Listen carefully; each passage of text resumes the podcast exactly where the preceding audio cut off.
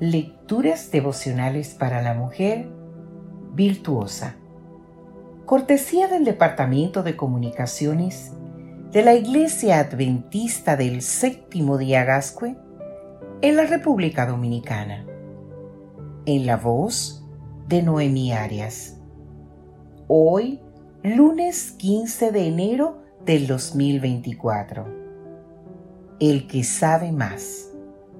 Jorge Bucay dice, hay que ser muy sabio para aprender de alguien que sabe menos que uno. Un niño llegó corriendo a la casa y le dijo a su mamá, Mamá, hoy Huguito lloró porque se peleó con su papá.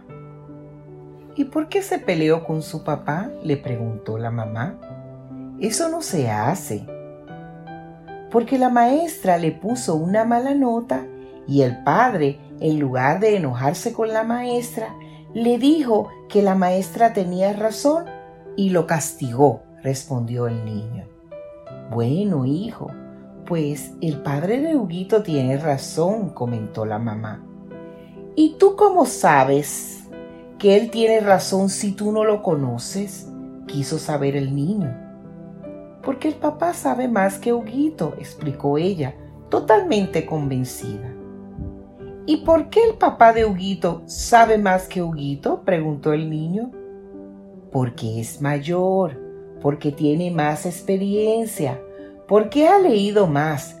Los padres siempre saben más que los hijos, le aclaró ella. ¿Siempre los padres saben más que los hijos? exclamó él enojado.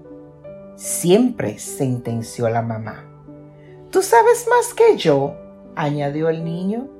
Sí, claro, dijo la mamá, segura de sí misma. ¿Y yo sabré más que mis hijos? Sí. ¿Y siempre fue así? Sí. Deme una cosa, mamá. ¿Quién inventó el teléfono? El teléfono lo inventó Alexander Graham Bell, dijo ella, orgullosa de saber la respuesta. ¿Y por qué no lo inventó su papá si sabía más? Qué difícil es educar a los hijos y en qué contradicciones tan grandes caemos muchas veces como madres.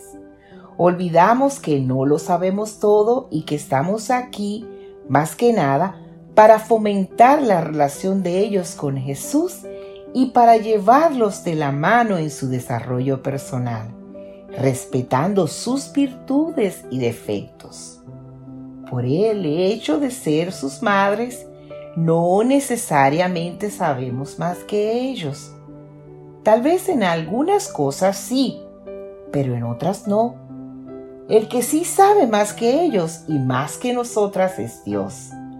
Por eso, lo mejor que se puede hacer como madre es conducir a nuestros hijos a Dios y lo más respetuoso hacia nuestros hijos es mantener la mente abierta a que hay mucho que podemos aprender de nuestros hijos. Cambiar, aprender, crecer, mejorar, ampliar la mente, profundizar el corazón. Esos son retos a los que nos llama el Evangelio. Y todo empieza con dos requisitos. Número uno, reconocer que no lo sabemos todo y volvernos como niños con humildad, listas para observar y retener lo bueno. El libro de Mateo en el capítulo 18, versículo 3 nos recuerda, les aseguro que si ustedes no cambian y se vuelven como niños, no entrarán en el reino de los cielos. Que Dios hoy te bendiga, mujer.